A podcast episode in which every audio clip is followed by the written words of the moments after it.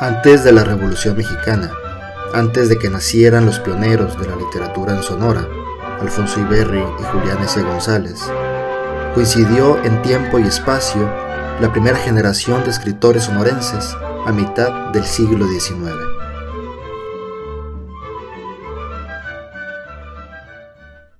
Entre 1830 y 1880 surgió una generación de políticos que escribieron ensayos sobre el Estado. Esto fue resultado del surgimiento de las primeras familias de alto nivel económico de principios de siglo, ya que permitieron que sus hijos estudiaran en el extranjero. El contacto con otras culturas, y sobre todo con libros, logró que años después varios de ellos ocuparan puestos políticos y escribieran libros o les gustara la escritura como afición. En el Estado, el libro se estaba convirtiendo en objeto de poder político. Conforme fueron trabajando las imprentas, las publicaciones impresas se volvieron primordiales en el camino político. La generación de diputados ligados a la escritura floreció en este periodo, sobre todo aquellos textos que, aunque en su momento tuvieron un fin político, hoy en día los leemos como crónicas o ensayos históricos. Sobresalen dos publicaciones. Rápida ojeada al estado de Sonora de Ignacio Zúñiga Ortiz, escrito en 1835, y Noticias Estadísticas del Estado de Sonora de José Francisco Velasco, publicado en 1850. De acuerdo con el doctor José Marcos Medina, al hablar de este último libro, menciona que este libro forma parte de un género de escritura que floreció en Sonora durante la primera mitad del siglo XIX pues como parte de la conformación de la nueva nación, pretendía proporcionar información a las autoridades para que pudieran resolver los problemas de este lugar y aprovechar sus potencialidades. Además, comenta que en 1861 fue traducido al inglés por su relevancia, siendo, posiblemente, uno de los primeros libros escritos por un sonorense traducido a otro idioma.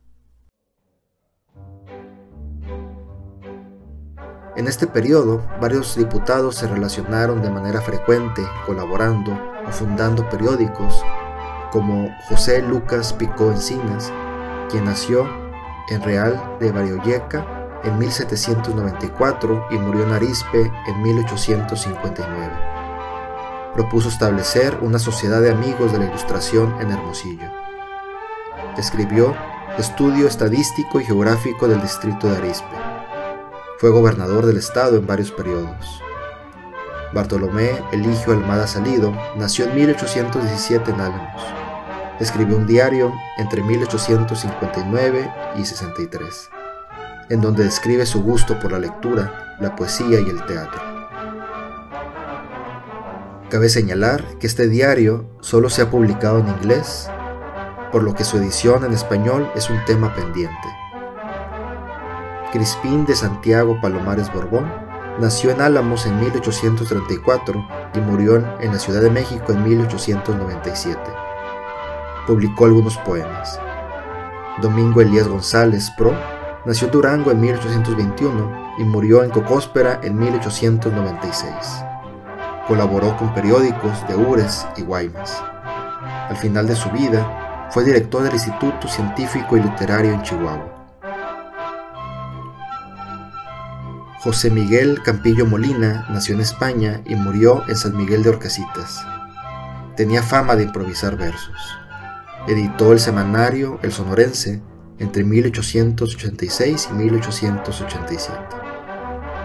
Ramón Corral, quien nació en Álamos en 1854 y murió en París en 1912, aunque se le recuerda por ser vicepresidente de la República y una persona cercana a don Porfirio Díaz, Corral fundó varios periódicos en Álamos y escribió dos importantes biografías, una sobre Ignacio Pesqueira y otra acerca de José María Leiva Cajema.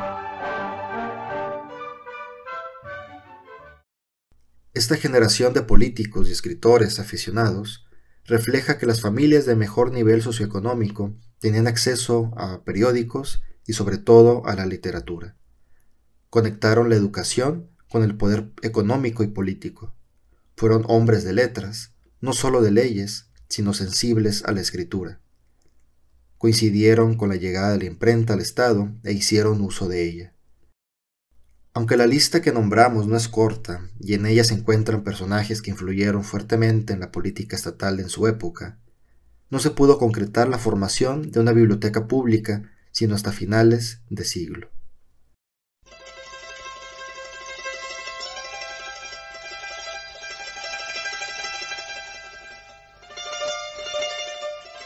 El contexto político, social y económico no era fácil. A este grupo de diputados les tocó redactar y aprobar la primera constitución de Sonora, proponer decenas de leyes y decretos sobre todos los temas públicos, dieron orden legal a un Estado que iba naciendo. Aparte de esto, vivieron el gobierno de Juárez, coincidieron con la llegada de Maximiliano, combatieron invasores extranjeros, reconocieron la nueva frontera con Estados Unidos y vieron la entrada al poder de Porfirio Díaz. Ante todos estos grandes cambios nacionales que vivieron, sus letras han sobrevivido.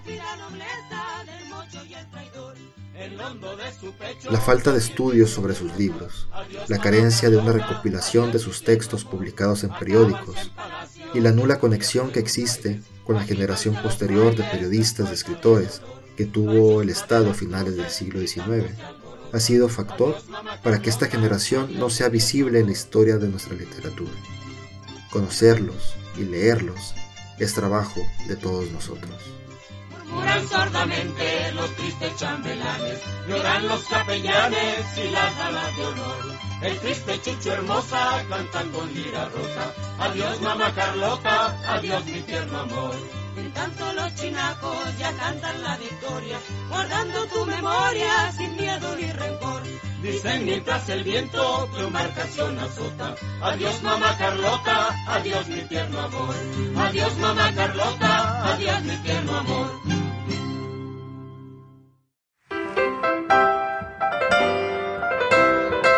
La escritura de los Lloris. Un viaje histórico por las letras en Sonora.